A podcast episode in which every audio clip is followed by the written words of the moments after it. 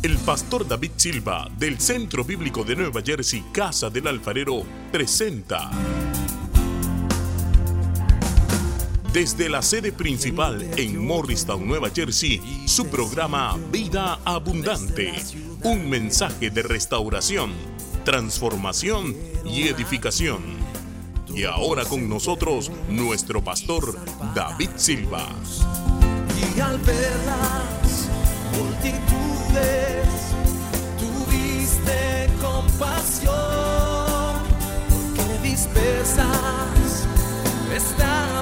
En Lucas capítulo 4, versículo 18, encontramos a Jesús entrando a la sinagoga de Nazaret. Allí toma el rollo del profeta Elías. En el versículo 18 lee, el Espíritu del Señor está sobre mí, porque me ha ungido para anunciar el Evangelio a los pobres. Me ha enviado para proclamar libertad a los cautivos y dar vista a los ciegos, para poner en libertad a los oprimidos, para proclamar el año favorable del Señor. Es una palabra poderosísima que proféticamente fue dada por Isaías, pero ahora 400 o 700 años atrás y ahora Jesús la está leyendo y dice, hoy esto se cumple en mí.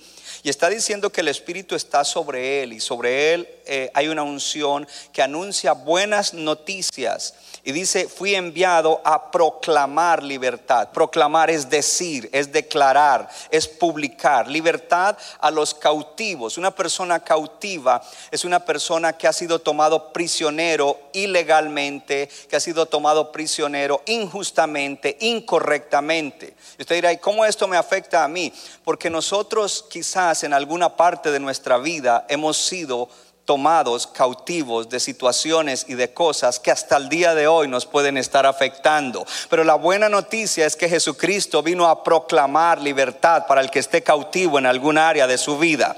Lo segundo que está diciendo allí es que no solamente vino a proclamar la libertad a los cautivos, vino a dar vista a los ciegos. Espiritualmente estábamos ciegos y antes de tener un verdadero encuentro con Cristo para nacer de nuevo, éramos ciegos y hoy yo puedo decir, yo era ciego.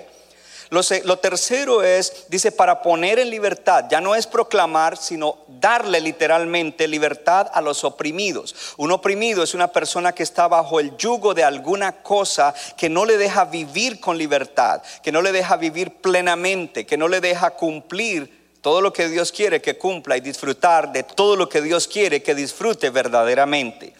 Y por último dice para proclamar el año favorable. A mí me gusta mucho eh, la palabra del jubileo.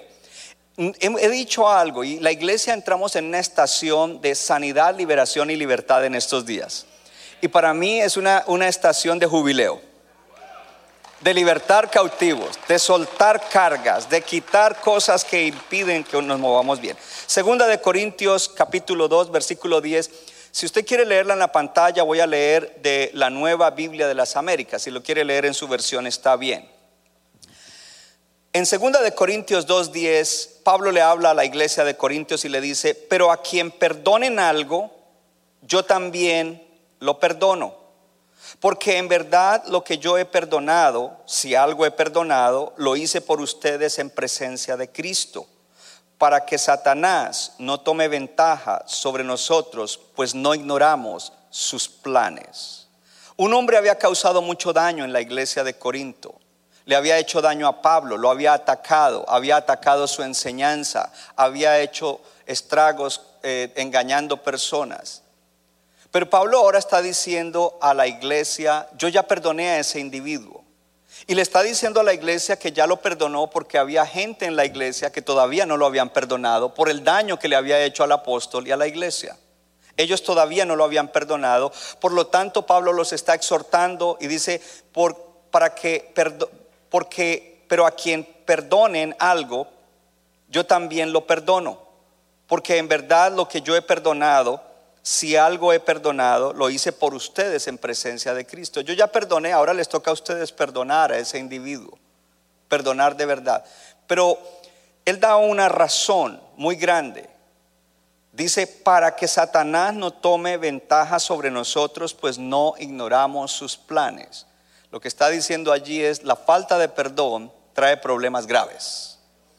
trae problemas espirituales, le permite a Satanás hacer cosas en la vida de los creyentes que ni ellos mismos se dan cuenta que están siendo víctimas de esas cosas, que dañan, que atrasan sus vidas, que rompen relaciones, que les hacen vivir en dolor, en amargura, en resentimiento, lo cual no es libertad, es cautividad.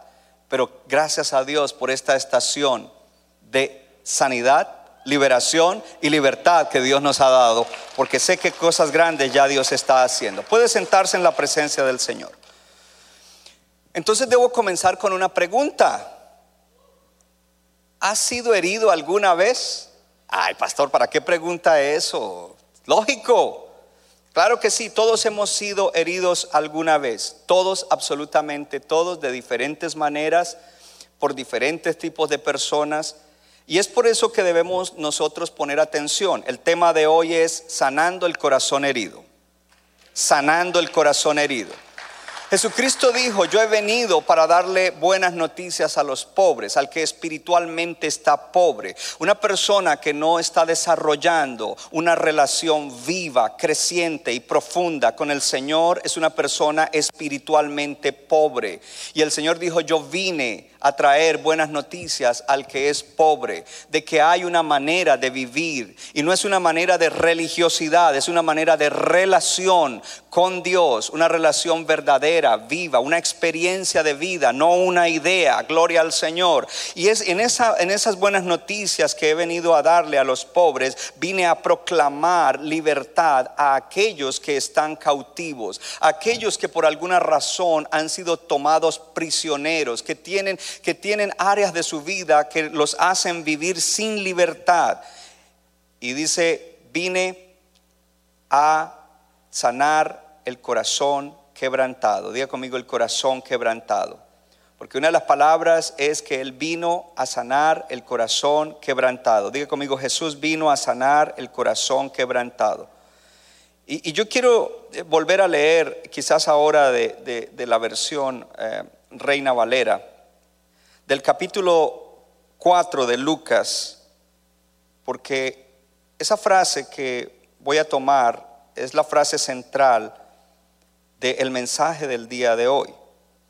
Entonces, en el capítulo 4, cuando él vino allí, dice, eh, él me ha enviado a mí a dar buenas nuevas a los pobres, y dice, me ha enviado a sanar a los quebrantados de corazón. ¿Me ha enviado a sanar a qué? A los quebrantados. Y esa palabra quebrantados, porque eh, eh, recuerde algo, en los idiomas originales de la Biblia son cuadros. El cuadro que da quebrantado es como cuando uno toma eh, un plato de barro o de porcelana o de, como dicen en inglés, de china, y lo deja caer en un piso duro y se rompe en muchos pedazos. Yo he venido a sanar a aquellos que tienen el corazón roto en muchos pedazos. Es la palabra que está diciendo. Y comenzamos entonces con la pregunta que hemos hecho. Y por supuesto que todos hemos, hemos sido heridos por personas en nuestra vida.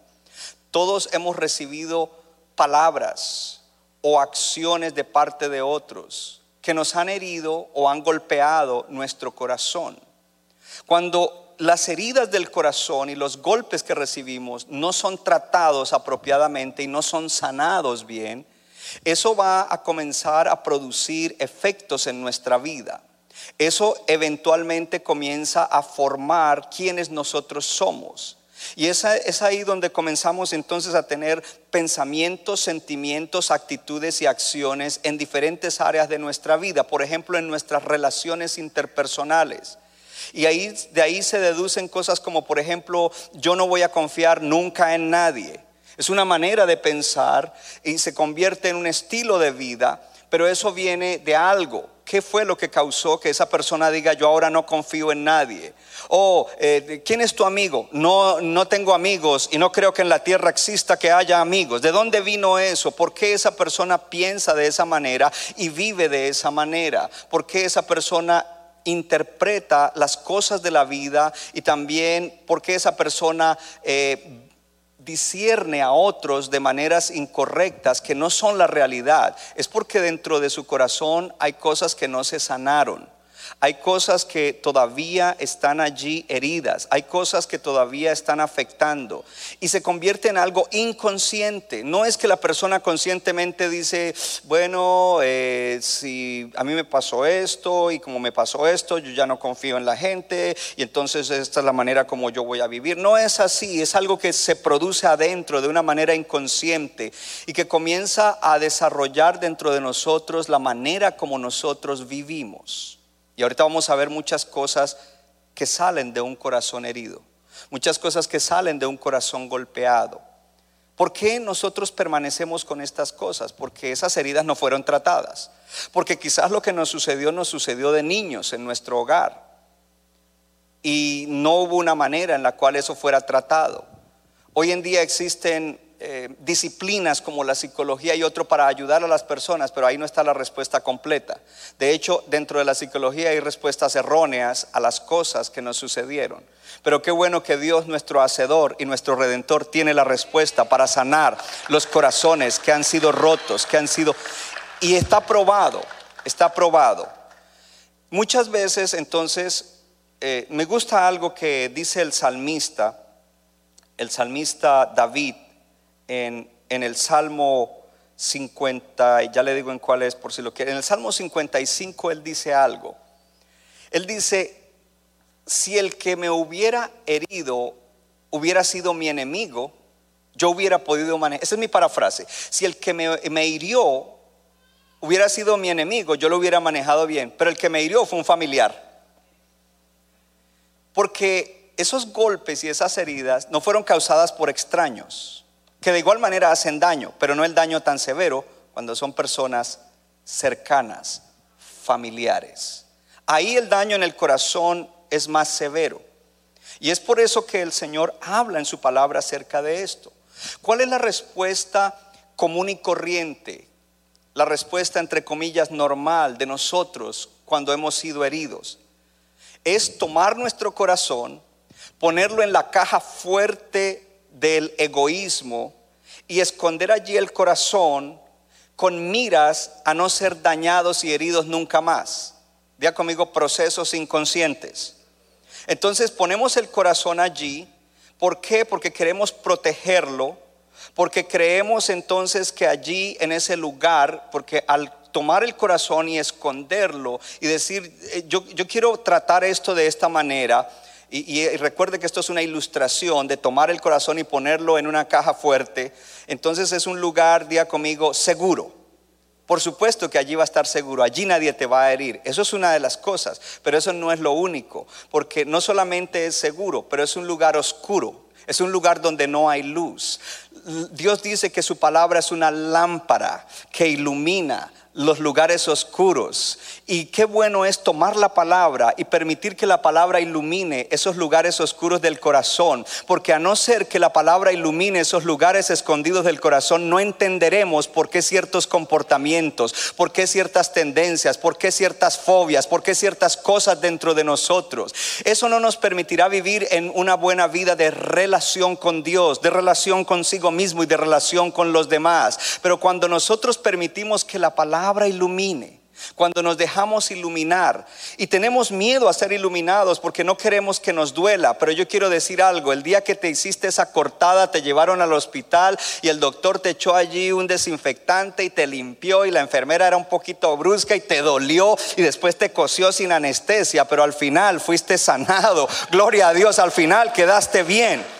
Entonces escondemos en, ese lugar. Es seguro, pero es oscuro. Es un lugar donde no hay vida, porque cuando alguien esconde el corazón y lo, protege de esa manera, no tiene la verdadera vida, que es una vida en la cual puede interactuar en sus relaciones interpersonales saludablemente. O oh, de hecho, usted sabe cómo la pandemia ha afectado la mente y el alma de la gente por la falta de las relaciones. Qué bueno que la iglesia se puede reunir. Qué bueno que no estamos aislados detrás de una pantalla porque Dios nos diseñó para tener una vida social saludable, una vida de familia saludable. Pero en ese lugar donde escondemos el corazón no hay ese, tipo de, de dinámica. Es un lugar donde no hay vida, es un lugar eh, donde el corazón cambiará, pero no cambiará para bien, porque el corazón se endurecerá. Y un corazón endurecido es un corazón que no puede amar. Y para cumplir la palabra de Dios hay que amar. Dice, amarás al Señor tu Dios con todo tu corazón. Y si mi corazón no puede amar, yo no lo amaré a Él correctamente. Es más, quizás le estaré echando la culpa o preguntándole por qué dejaste que eso sucediera en mi vida. Porque a veces esa es la manera como bregamos con las cosas. Pero no solamente eso, allí en ese lugar el corazón no puede amar. Y la palabra de Dios dice que nosotros debemos amarnos bien, amarnos correctamente, gloria a Dios, para poder amar a los demás así como nos amamos a nosotros mismos. Una persona que no trata sus heridas, que no, no pone sus heridas, para que sean sanadas, esa persona no puede amar y si no puede amar no puede cumplir con la palabra de Dios. Pero yo le estoy hablando a gente que Dios está bendiciendo y que están creciendo, que están avanzando en procesos de sanidad y de libertad. Y ahora hemos entrado en una estación, porque el asunto es este, no es que eh, en una sola estación como esta nos sanamos de todo. A través de los años, en diferentes años y en diferentes épocas, me he sanado de diferentes cosas. Porque a veces uno se sana de una cosa, pero ahí hay otras. En inglés lo llaman los issues. Y entonces después más adelante uno comienza a ver que esto que, de lo que fui sano, ya puedo tener dominio de eso, la gracia de Dios está bien, me siento libre en eso, pero ahora descubro que ahora hay otra cosa que también está estorbando, que también está haciendo daño. Y entonces ahora en un tiempo tengo que volver a entrar en una estación porque mientras estemos de este lado de la eternidad, nuestra vida tiene que ser de esa manera, siendo transformados de gloria en gloria, de un mejoramiento excelente donde se ve la mano de Dios, a otro mejoramiento donde se ve más la mano de Dios, para parecernos más a un hombre que vivió en la tierra 100% hombre que se llamaba Jesús, y eso por la obra del Espíritu Santo con la palabra de Dios. Es la manera como nosotros caminamos. Ahora, una palabra que te debe bendecir muchísimo es la palabra de Jesucristo a sus discípulos. En el libro de Juan dice que Jesucristo los amó muchísimo y los amó hasta el final. Diga conmigo, los amó hasta el final. Esto es maravilloso porque esos dos eran su familia. Esos eran su familia, sus familiares, ahí estaban. Y dice que los amó hasta el final. ¿Cómo que los amó hasta el final?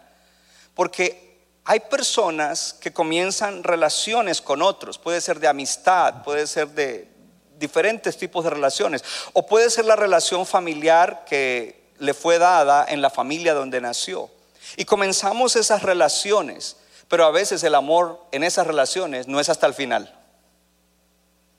¿Por qué? Porque en el camino sucedió algo y allí ya no amamos hasta el final.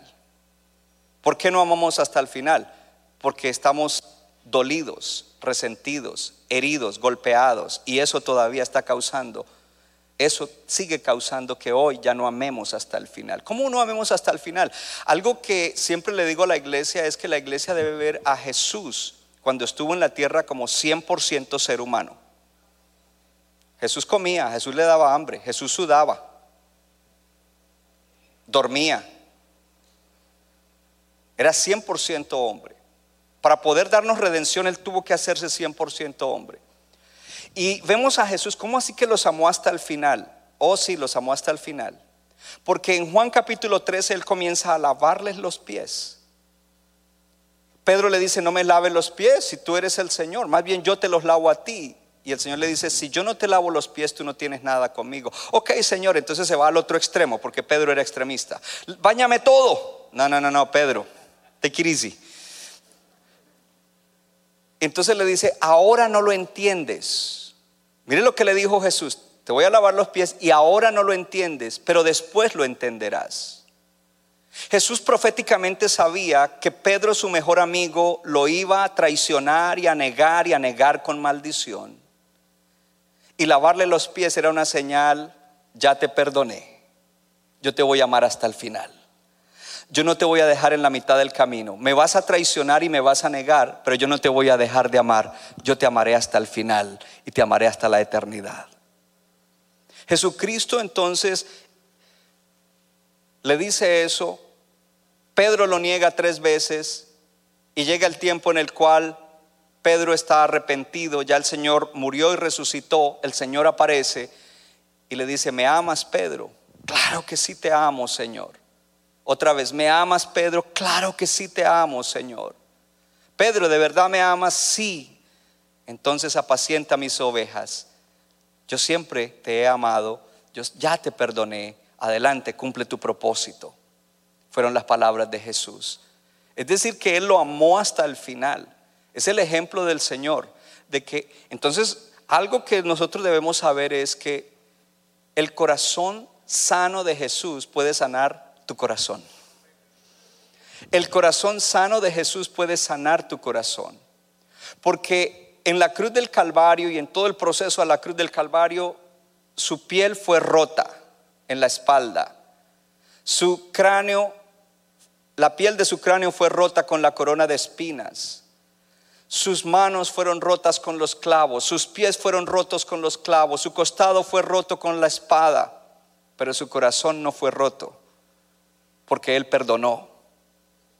No solamente perdonó a sus amigos que lo traicionaron y que lo negaron, pero allí dijo, perdónalos, Padre, porque no saben lo que hacen. Él nunca permitió que su corazón fuera roto a través de todas las cosas que sus familiares, sus doce le hicieron o que otras personas le hicieron. Él mantuvo un corazón perdonador continuamente, porque un corazón perdonador es un corazón que no se rompe. Es un corazón que sabe manejar las ofensas. Es un corazón que sabe manejar las cosas negativas o malas que otros le hacen. Todo lo que estoy hablando no lo hablo sin sensibilidad, porque la situación de cada uno de ustedes es diferente. Y yo tengo que ser sensible. Y si yo hablara contigo a nivel personal, yo sería sensible con lo que te sucedió a ti. Pero lo que te estoy diciendo es que sea lo que sea que te ha acontecido, ¿por qué vas a seguir toda la vida con un corazón quebrantado cuando el Señor prometió que Él vino a sanar a los quebrantados de corazón? Que Él vino a sanar los corazones heridos.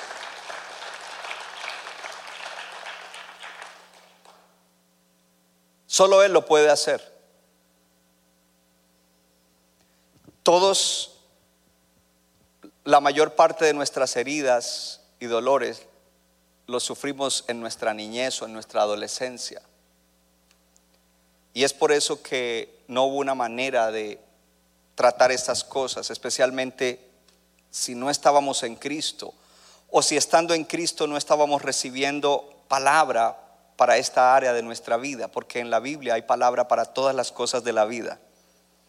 Y la intención de Dios siempre es bendecirnos, sanarnos, libertarnos, para que sigamos adelante en su camino, para que lo glorifiquemos a Él, para que Él sea visto como Él es, un Dios bueno y misericordioso.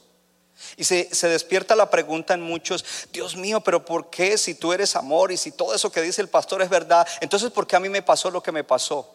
Yo te, voy a decir con respeto y con sensibilidad, no sé por qué te pasó, pero de igual manera, si hubiera conocido a José en el Antiguo Testamento, quizás José hubiera preguntado, ¿y por qué le pasó eso a José? ¿Por qué sus hermanos lo odiaron? ¿Por qué sus hermanos lo querían asesinar? ¿Por qué lo tiraron en una cisterna para ver qué hacían con él como si él fuera un animal? ¿Por qué lo vendieron como un vil esclavo en tráfico humano por dinero a un empresario egipcio. ¿Por qué él siendo una buena persona y haciendo lo bueno, su jefe lo hace meter en la cárcel? ¿Por qué? ¿Por qué? ¿Por qué? Y si no terminara de leer toda la vida de José, no entendería que Dios lo estaba llevando en unos procesos a través de los cuales cumpliría el propósito para el cual él había visto a José desde antes que estuviera en el vientre de su mami. Y no solamente eso, esos procesos eran los que Dios iba a usar para que cumpliera su propósito, porque Dios no desperdicia nuestros dolores, Dios no desperdicia nuestros sufrimientos, Dios no desperdicia nuestras penurias.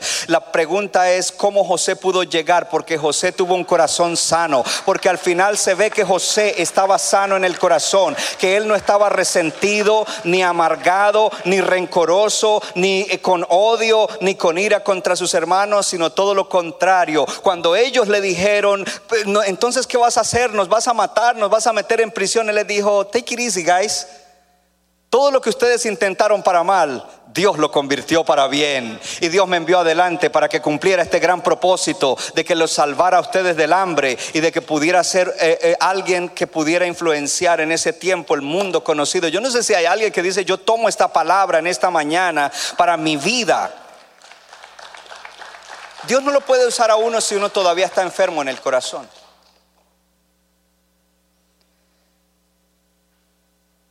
Entonces vemos que cuando las heridas no se han sanado, del corazón comienzan a fluir actitudes.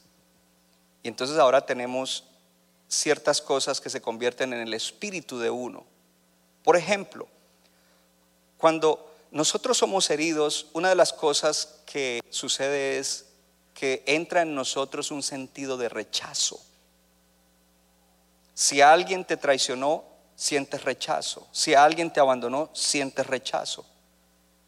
Y ese sentido de rechazo hace que nosotros no solamente suframos adentro, pero aún muchas veces causa que a toda hora estemos leyendo en situaciones y en personas rechazo. Me está rechazando. Pasó por mi lado el pastor y no me dijo good morning me siento rechazado. Y resulta que, como dije yo esta mañana, y alguien se rió mucho de esa palabra, yo iba englobado. Porque a veces tengo demasiadas cosas en la cabeza y me puede pasar. No porque no quiera saludarte, sino porque se me pasó. Pero quizás Dios lo permitió para que te des cuenta que estás juzgando mal y que hay algo que tiene que sanarse en tu corazón, porque tú no puedes estar leyendo eso todas las veces de todas las personas. Ahora, ese sentido de rechazo hace que en nosotros se produzca, por ejemplo, ira. Y cuando yo hablo de la ira, no es que eh, nosotros debemos ser, no airarnos o no enojarnos cuando algo está mal, pero son personas que en su, en ya su naturaleza eh, son iracundos, a toda hora está el enojo, la ira. Por todo están en ira, porque dentro de ellos el no sanarse les ha causado que estén en ira. Eh, hace, hace unos años atrás vino aquí un, un cantante de, bachata cristiana y dijo, el cristiano no puede estar enojado. Eh, entonces, estamos con esa ira. Eh, se desarrolla inseguridad. Cuando no hay heridas sanadas, en muchos se desarrolla inseguridad. ¿Sabes que la inseguridad te puede robar de cosas importantes en la vida? Pero yo quiero decir, entonces, porque todo esto causa cosas que no son de fe, causa incredulidad. El que, el que, no se ha sanado es incrédulo a saber que es un hijo de Dios. Es incrédulo a saber que es un hijo amado de Dios. Es incrédulo a saber y a experimentar que él antes fue oscuridad, pero que hoy en día es luz. Es, eh, eh, eh, no puede creer que antes él era un pecador y ahora es un santo amado de Dios. Por lo tanto, en esta mañana yo te quiero recordar, sana tus heridas. ¿Para qué? Para que tú puedas decir, soy un hijo de Dios, soy un hijo amado, soy luz, soy un santo. ¿Habrá alguien que lo pueda decir, levante su mano y diga, yo soy un hijo de Dios. Diga, soy hijo amado. Diga, soy luz. Diga, soy un santo. Diga, todavía peco, pero soy un santo porque fui apartado por Dios para un propósito extraordinario en un tiempo como este. Pero para que tú puedas vivir ese tipo de vida en la cual tú de verdad te sientes que eres un hijo de Dios y tú no llegas a esa oficina del gobierno como, ay, ay, ¿no será que me van a rechazar? No, no, tú llegas con tu cabeza en alto, no con orgullo, no con arrogancia, no en la carne, pero sabiendo que Jehová es el cerco alrededor de ti, que tú no necesitas levantar ninguna coraza para protegerte de los demás. Jehová es el cerco alrededor de ti. Él es tu gloria y el que levanta tu cabeza. Tú no levantas tu cabeza, Él te levanta tu cabeza porque tú no eres cualquier persona. Tú eres un ser humano creado a su imagen. Y más allá de eso, en Cristo tú eres una nueva criatura, un hijo de Dios. Por esa razón entonces no puede haber inseguridad, pero el que está herido no puede creer eso porque la herida no le deja creer eso. Además de eso se, levanta el orgullo y todo esto son mecanismos falsos de defensa. La persona se vuelve orgullosa y usted sabe lo que yo digo acerca del orgullo. El orgullo es como el mal aliento. Todo el mundo sabe que tú lo tienes menos tú. Entonces, eh, si hay algo con lo cual debemos luchar es el orgullo, pero el que no es sano va a ser orgulloso porque con eso proyecta aquí a mí nadie me va a volver a hacer daño. Y si hay algo dañino en la vida de, un- de una persona, de un ser humano, es el orgullo, y más en un creyente. Crea un sentido de independencia. Yo sé que esta, esta palabra a mucha gente no le gusta, pues que somos independientes. No, somos interdependientes. Yo no sé, pero yo no, yo no dependo de nadie, pero sí soy interdependiente. Porque yo estoy seguro que tú dependes de mí en muchas cosas y yo dependo de ti en muchas cosas. Lo saludable es la interdependencia. Y el que es independiente, sobre todo, comienza a rebelarse contra la autoridad y no acepta la autoridad. Especialmente si fue herido por alguien que estaba en autoridad. Puede ser autoridad en el hogar, autoridad en el trabajo, autoridad en la escuela. Entonces ahora es una persona que rechaza la autoridad y no entiende que no hay autoridad hello, sino de parte de Dios y que todas las que han sido establecidas por Dios fueron establecidas y que en lo único que tú no debes fluir con la autoridad es en cualquier cosa que te proponga y que sea pecado o inmoral. Pero por lo demás, Dios ha puesto autoridades sobre nosotros para bendecirnos. El que está herido no puede relacionarse saludablemente con la autoridad. Me costó algunos años relacionarme bien con mi pastor. Porque mi pastor primero que todo es de una cultura diferente a la mía en cuanto a país. Y la cultura de él es caribeña, extrovertido, hello, abierto, directo, redirecto. La mía es un poco más andina, respetuoso, no quiero ofender, quiero primero establecer una plataforma para decirte algo y que no te sientas mal, aunque yo he cambiado mucho. Yo ahora a veces a cierta gente les suelto ciertas cosas a mil. Yes, and that's good sometimes. Entonces lo percibía a él y a veces no, no quería relacionarme mucho con él y a veces interpretaba muchas de las cosas que él me decía de una manera errónea. Pero eso me llevó a escudriñar mi corazón y a decir, ¿por qué lo hago? Y llegar a descubrir que cosas que habían sucedido en mi infancia, yo les estaba leyendo en la vida de él y que estaba interpretando mal, porque él nunca ha tenido una mala intención hacia mí, sino siempre ha querido lo mejor para mí. Ahora, una vez que descubrí eso es por qué, qué cosas, qué heridas hay dentro de mí que no se han sanado. Y al entrar en el proceso de esa sanidad, puedo reportar en el día de hoy que hoy tengo una relación muy bonita, muy linda, muy extraordinaria con mi pastor en New York y que él es una bendición grande para mi vida. Porque el asunto es que cuando nos rebelamos contra alguien que Dios ha puesto en nuestra vida para bendecirnos, nos perdemos de la bendición. Entonces yo no quería todavía entrar en el tema de lo de Pablo, pero es importante entrelazarlo de una vez. Pablo dice, si ustedes no perdonan, entonces le van a dar en ventaja al enemigo. El enemigo entra para que tú no puedas ser bendecido, para que tú no puedas caminar en libertad a través de estas cosas. El enemigo va a acentuar estas cosas, la ira, la inseguridad, el orgullo, dar cosas contra la autoridad. Otra es ser fácilmente ofendidos. Hay gente que por todo se ofenden. Si se dice A se ofenden, si se dice B se ofenden, si se dice X se ofenden, Z se ofenden. Todo les ofende porque su corazón no ha sido sano. Algunas personas lo llaman que son susceptibles. Y quiero decirle que aún a veces hay culturas enteras donde la gente es muy susceptible y hay que tener cuidado cómo se les habla. Hay que caminar como sobre cáscaras de huevos para tratarlos, hermano, pero nosotros no debemos ser así. Nosotros debemos estar saludables. Gloria a Dios. Oh, yo no sé si hay alguien aquí, es porque eso no es libertad.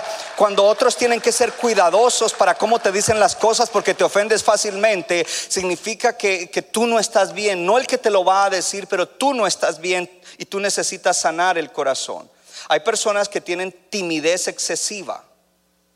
Entonces son demasiado tímidos y ya no es parte de la personalidad, sino es no ha habido sanidad de, de esas heridas y causa que sean extremadamente tímidos y que se pierdan de muchas cosas en la vida. Oh, yo, yo quiero decirte algo, Dios te va a dar muchas oportunidades, pero si tú no eres saludable en tu corazón, te las vas a perder. Porque Dios no entrará por ti en esas cosas. Dios no hará por ti, Dios no hablará por ti, Dios no, no, no, no negociará por ti. Dios no irá a esos lugares donde tendrás que enfrentar cosas por ti. A ti te toca ir, porque a donde quiera que tú vayas, Él irá contigo. No es que Él va a ir adelante, a donde quiera que tú vayas, Él irá contigo. Y quizás menciono un par más. Algunos timidez excesiva y otros se vuelven controladores. Su manera de protegerse y de mantenerse supuestamente bien por no sanar las heridas y sin darse cuenta que eso es producto de una herida del corazón no sanada, es tratar de controlar todas las cosas. Y del control a la manipulación hay una línea bien débil. Se pueden convertir no solo en controladores, pero en manipuladores. El asunto con esto es que nosotros los hijos de Dios si nos mantenemos siendo controladores o manipuladores, tarde o temprano nos vamos a estrellar. Porque muchas cosas en la vida, hay muchas cosas en la vida de las cuales no tenemos control. Simple. Pero el creyente que no tiene control y está saludable, él dice, yo no tengo control de eso, lo único que puedo hacer es ir a Dios y lo segundo que puedo hacer es creer que para los que aman a Dios, todas las cosas les ayudan a bien. Esto es, a los que han sido llamados conforme a sus propósitos. Allí entonces entra la fe, una fe que no puede operar en un corazón herido. Te voy a dar esta frase, tweet it. la fe no puede operar en un corazón herido, pero cuando el corazón es sano, entonces podemos creer. Aunque no tengo control de eso, voy a descansar en Dios. Señor, lo pongo en tus manos. Es difícil, no lo entiendo, no lo puedo controlar, pero para los que aman, yo te amo, Dios todas las cosas les ayudan a bien. Señor, yo soy como un José. Lo que el enemigo intente para mal, tú lo tornarás para bien. Lo que otros intentaron para hacerme daño, tú lo tornarás para hacer cosas extraordinarias en mí. Ahí entra la fe. Diga conmigo la fe, la fe, la fe. Sin fe es imposible agradar a Dios. Entonces le di una lista de cosas. De pronto alguien dice, bueno, ahí no está nada, nada de eso es mío. Pero debe haber algo que no mencioné, que es lo tuyo. Porque todos tenemos algún issue. Ah, esta, palabra ni la usé esta mañana en Morristown, que me gusta mucho usarla. Todos cogíamos de alguna pata. Somos como los milipis, tenemos muchas patas, pero cogíamos de alguna. Todos cogíamos de alguna pata. Y de más de una. Entonces, por eso Dios nos lleva en procesos. Y esta es una estación linda en la cual tú dices, Señor, aquí estoy. Sáname, libérame y libértame. ¿Qué vas a hacer? Vas a tomar la palabra que se, se da el domingo. La llevas a tus días de semana para tener un tiempo a solas con el Señor, contigo mismo y con Dios.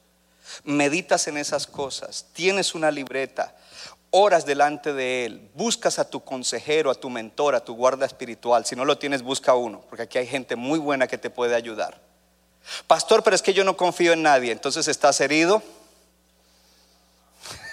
y necesitas ser sano, porque para uno vivir bien tiene que arriesgarse. O si no, entonces lo meto en la caja fuerte, fría, oscura, sin vida, y no vivo, sino existo. Hay una diferencia entre existir y vivir. Yo no quiero existir, yo quiero vivir. Diga conmigo, para vivir bien, diga, para vivir bien hay que arriesgar. Ahora, vivir bien significa amar a Dios, amarse bien y amar a los demás como se ama a sí mismo, sobreabundar en amor por los hermanos. Y para amar hay que arriesgar. Le voy a decir quién, es la persona más herida y más malentendida en la iglesia. Moa. Pues si no tuviera un corazón que está caminando en esa dimensión no podría ser pastor. Porque toda la semana llega algo, ¿no, Gaby? Que a fulano no le gustó tal cosa, que a fulano no le gustó que usted dijo, que, que aquí, que allá, que el otro dijo que esto, que el otro, eh, que por qué aquí, que por qué allá, que por qué el otro. Que el otro se fue y se fue hablando mal. Pero ese fue el que más ayudamos.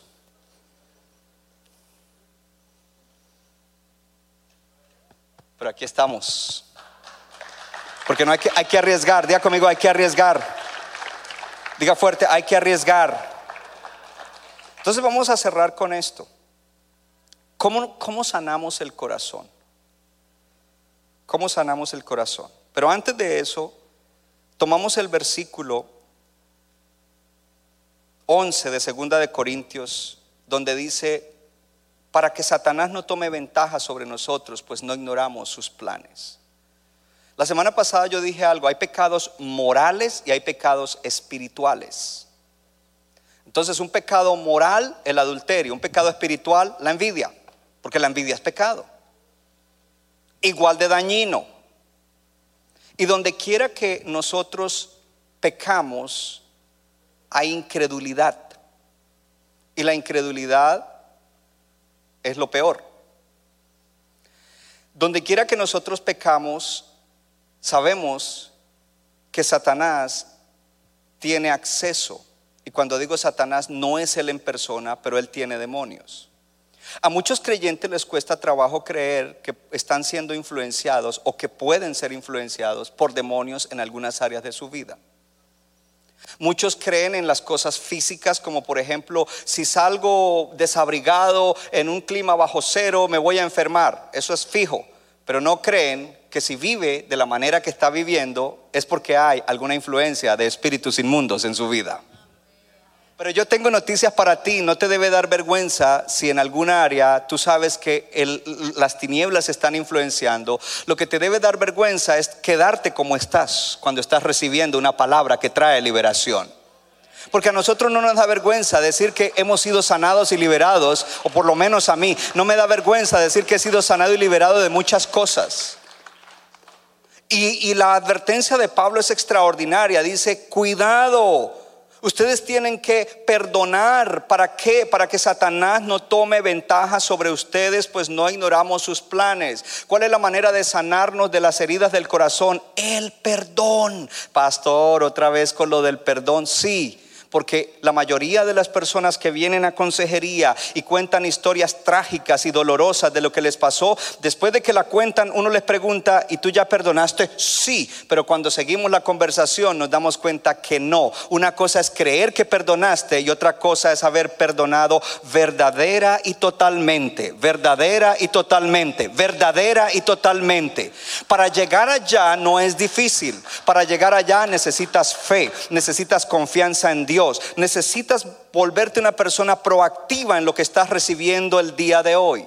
Jesucristo comienza a enseñar a orar. Dice, les voy a dar un modelo. No es una oración para que la repitan como loros, es un modelo que dice, Padre nuestro, tú estás sentado en el trono de gloria en los cielos, que tu nombre sea glorificado, venga tu reino, que el reino de Dios se manifieste, hágase tu voluntad como en los cielos, en la tierra. Danos hoy nuestro pan de cada día, perdona nuestras ofensas como también perdonamos a los... Oh, un momento, un momento, paremos.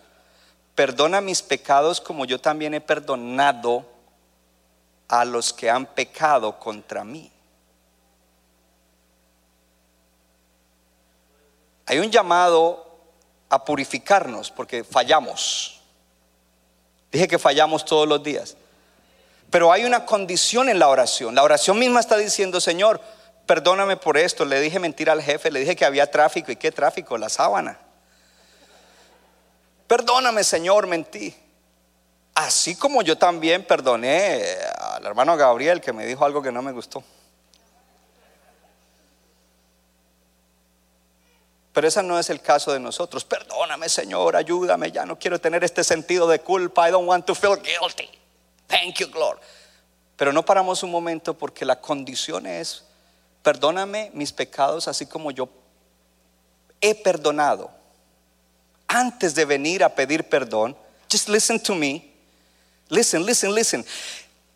perdóname así como yo ya antes de venir a ti he perdonado a los que me ofendieron. ¿Sabe qué es lo interesante? Que en Mateo 6, 14 y 15 Jesús no habla ni de la primera parte de la oración, el Padre, ¿dónde está el Padre? Ni de la segunda, ni de la tercera, ni del pan de cada día. De la única parte que Él hace un comentario es acerca del perdón. Y dice Jesús después de que enseñó a orar, si ustedes no perdonan a los hombres sus ofensas, vuestro Padre que está en los cielos no perdonará las tuyas. Pero si ustedes perdonan a los hombres sus ofensas, su Padre que está en los cielos perdonará las suyas. Entonces es un asunto de vida espiritual. ¿Qué me separa de Dios? ¿Qué me hace eh, friccionar mi relación con Dios cada vez que peco? Pero tengo una solución, confieso mi pecado, pero antes de confesarlo debo haber perdonado de verdad y totalmente. Pero ¿por qué Dios pone un énfasis tan grande en el perdón? Porque el perdón no es para bien del que me hizo daño.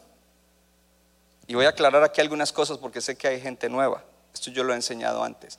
Primero que todo, para perdonar a otro no hay que esperar a que te pida perdón. Quizás nunca te pedirá perdón. Es un asunto entre tú y Dios. Aquí estoy, Señor. Yo perdono a fulano de tal, lo dejo libre. Quizás no lo veo, no lo voy a volver a ver, pero yo lo perdono. Él no me va a pedir perdón, yo lo perdono. Es un asunto entre tú y Dios. Porque cuando tú no perdonas, el corazón sigue resentido, herido, golpeado. Lo perdono. Ahora, perdonar no es fácil. Dije que perdonar no es fácil. Morristown, perdonar no es fácil. Para los hermanos de Dover parece que sí es fácil. Para mí no es fácil todavía. Perdonar es duro. Especialmente cuando uno está pensando, mira lo que me hizo y esto y lo que he sufrido y las consecuencias que eso me ha traído y te da ira, te da enojo y no, no, no, que perdonar ni que perdonar. Pero esa es la parte humana. Tenemos que ir más allá de la parte humana, a la parte espiritual porque es en la parte espiritual donde nosotros encontramos la verdadera sanidad y la verdadera libertad. Y Dios dice, perdona, porque cuando tú perdonas, entonces yo te sano. Pero perdonar se convierte en guerra espiritual. Diga conmigo, perdonar es guerra espiritual. ¿Cuántos saben que tenemos una batalla todos los días?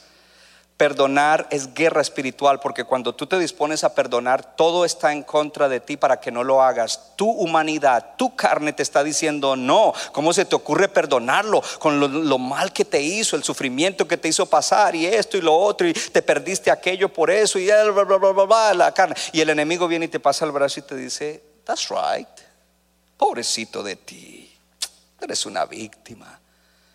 Tienes derecho a sentirte así el enemigo comienza a ganar ventaja. Una de las cosas que te quiero decir es que en el momento en que te hicieron algo dañino a tu vida, en ese momento, en ese instante, fuiste una víctima. Pero en Cristo tú no puedes seguir siendo una víctima porque tú no puedes seguir siendo una víctima para toda la vida. La palabra dice que en Cristo Jesús tú no eres víctima, eres más que vencedor. Y tú puedes sobreponerte a la herida, sobreponerte al, al fracaso, sobreponerte a las cosas malas que te hicieron a través de perdonar. Perdonar. ¿Qué es perdonar? Perdonar es dejar libre de culpa al que te hizo daño.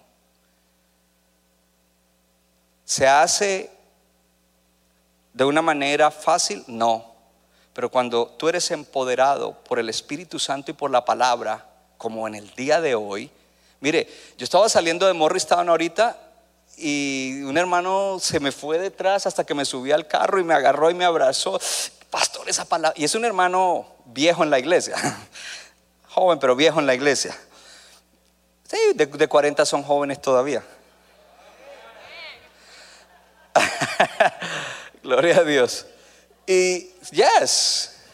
Y entonces, me, gracias. Y, yo por dentro me decía, pero este hermano ha oído como 50 veces este tipo de mensaje, porque este es pan de cada día aquí para ayudar a los hermanos.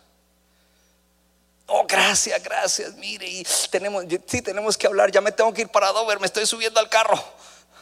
Pero salí contento, porque ese es el propósito: que los hijos y las hijas de Dios sean sanos y sean libres. Que vayan a otro nivel. Perdonar no es fácil, es duro. Perdonar es guerra espiritual porque todo está en contra. Pero algo que hoy debes recordar, y esto lo digo porque la fe viene por el oír y el oír por la palabra de Dios. Cuando Dios te da un mandamiento, te da la gracia para que lo obedezcas. Diga conmigo, no es en mi fuerza que puedo obedecer el mandamiento de perdonar. Diga, es con la gracia de Dios. Ponga su mano en el corazón, diga, por la gracia de Dios y con la gracia de Dios puedo perdonar a los que me hicieron daño y ser sano y ser libre. Es la gracia de Dios. Tu relación con Dios hace que el Espíritu Santo te dé poder para perdonar. En tu humanidad no quieres. El enemigo te está diciendo que no y te está dando buenos argumentos, dardos a la mente para que no lo hagas. Pero tú te sobrepones a eso y dice la palabra de Dios es la verdad. Y si Él lo dice, hay que hacerlo. Y si Él dice que así es, es porque así es que viene la bendición. Yo le voy a creer a Dios y no a mi carne y no al enemigo y no al mundo. Voy a perdonar. Y te levantas. Y quizás en el primer momento en que vas a soltar esa palabra, porque tienes que hacerlo audible y ojalá con tu guarda espiritual, con tu mentor, decir ahora, en este momento, perdono a fulano de tal por tal y tal y tal cosa. Y quizás te vas a quebrantar y vas a llorar, pero allí va a venir un rompimiento y va a venir sanidad y va a venir liberación y va a venir libertad cual nunca antes lo has experimentado. Te lo garantizo, hermano. Oh, si hay que llorar, hay que llorar, sí, hermano. Oh, a veces hay que llorar porque para ser sano, quizás antes de ser sano hay que llorar, hay que dolerse. No hay nada malo con dolerse, pero hay que soltar eso para que entonces venga la bendición, venga la paz, venga la sanidad de la herida. Y es guerra espiritual lo que hay allí. Cierro con esto. Diga conmigo, perdonar es duro, perdonar es difícil. Ahora diga, perdonar es guerra espiritual. Diga, yo no puedo retener el perdón, debo dar el perdón. Si usted fue perdonado por Dios de sus pecados pasados, levante la mano. Con su mano levantada diga, Dios ya me perdonó todos mis pecados pasados, porque yo he creído que Jesucristo los llevó por mí en la cruz. Y yo le he dicho a Dios que me perdone. Y Él prometió perdonarme. Diga, soy perdonado.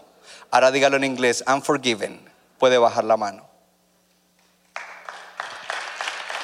Ahora, si tú eres perdonado, tú puedes perdonar. En el libro de Efesios capítulo 4 versículo 32 dice, perdonen a los demás sus ofensas, así como ustedes fueron perdonados en Cristo. Cuando el enemigo levanta el argumento, ¿por qué no debes perdonar? Cuando tu humanidad, tu alma herida te dice por qué no debes perdonar, hay un argumento por encima de ese argumento y es así como fuiste perdonado en Cristo Jesús, perdona. Porque Dios ya te dio el perdón. Hay personas que vienen a la iglesia y todavía andan con sentido de culpa, habiendo sinceramente confesado sus pecados. ¿Qué significa eso? Dijeron de verdad, de corazón, le dijeron, Señor, perdóname. Y Dios le dijo, ok, te perdono. Y ellos no cogieron el perdón, lo dejaron ahí se fueron cargados con la culpa. Porque no tuvieron la fe para decir, Dios me perdonó por lo que Cristo hizo en la cruz del Calvario. Pero en esta mañana yo siento una unción de que te está abriendo los ojos. Porque si Dios te ofreció el perdón y si tú se lo pediste de verdad, lo que tienes que hacer es tomarlo y experimentarlo en tu vida y cuando tú te llenas con el perdón de Dios, entonces tú eres capaz, you are able a perdonar al que te haya hecho lo que te haya hecho. Y es la manera como tú recibes la sanidad de tu corazón. Cierro entonces con la historia de Jesús. Jesús está contando una historia, pero antes de contar la historia, Pedro se acerca y le dice, Pedro quería siempre ser como el más inteligente. Y le dice, Señor, ¿hasta cuántas veces debemos perdonar a los demás? Siete veces, porque es el número de Dios. Y Dios el Señor le dice, no, hasta 70 veces siete. Y entonces piensa en algún amigo o persona cercana que tú lo has perdonado 70 veces 7. No te vas a acordar. 70 veces 7. Y esta palabra es importante porque a veces nosotros estamos en situaciones en las cuales perdonamos una ofensa, pero la situación continúa por un tiempo porque esa persona no cambia. Y como es un familiar, nos sigue afectando. ¿Le estoy hablando a alguien? ¿O cambiamos el tema ya y cerramos? Oh, ok, ok. De pronto en Morristown sí hay alguien que... A mí, en mi vida y en la de mi esposa se aplica. Entonces, ¿cómo- qué, qué debo hacer con esa situación? El asunto no es llegar a perdonar cosas que te hicieron en el pasado. El asunto es desarrollar un corazón perdonador. Desarrollar un corazón perdonador. Desarrollar un corazón perdonador. Un corazón tan sano, tan saludable, que cuando te ofenden, tú puedes casi inmediatamente, te duele en el momento del impacto, pero inmediatamente perdonas y ya se convierte en tu estilo de vida, de ti fluye cuando hay ofensa, cuando hay un ataque contra ti, el perdón y tú mantienes el corazón sano y saludable.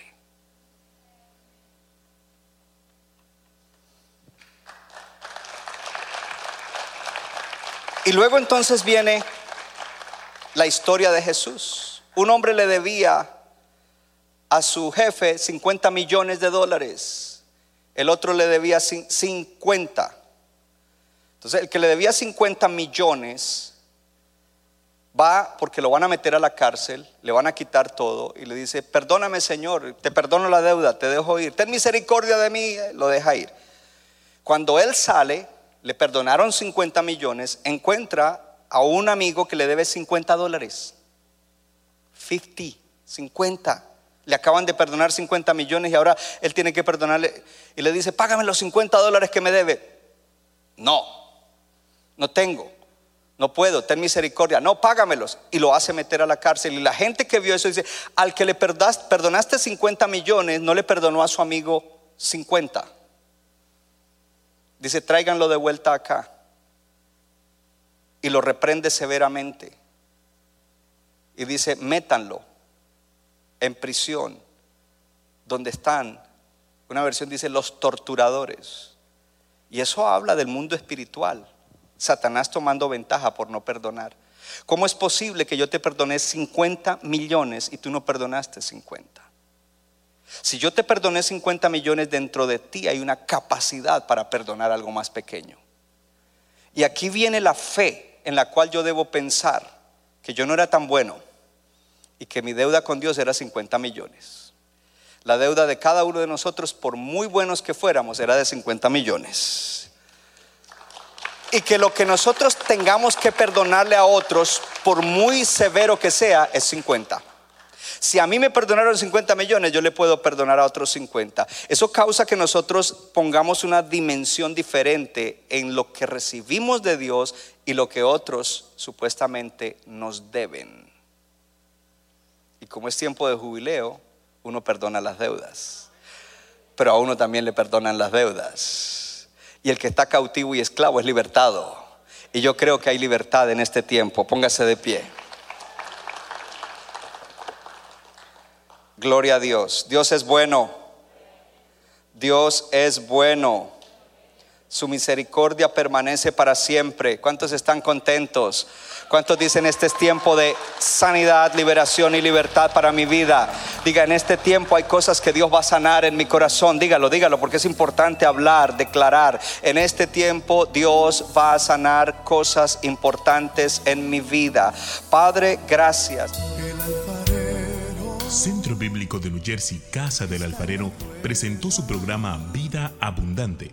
Si usted desea obtener más información y lo último que acontece en nuestro ministerio, visítenos en el internet www.centrobibliconj.org. Y ahora también puede estar más cerca del pastor David Silva a través de su Facebook donde encontrará palabra de Dios por la mañana, tarde y noche. Búsquelo en Facebook como Pastor David Silva. No se equivoca, le da forma al barro para su deleite. Somos vasos de su agrado y de su Nuestra iglesia está localizada en la 63 de la Abbott Avenue en Morristown, Nueva Jersey. Miércoles 7 y 30 de la noche, domingo 8 y 30 y 11 de la mañana. Para más información, llámenos al 973-292-0170. 973-292-0170.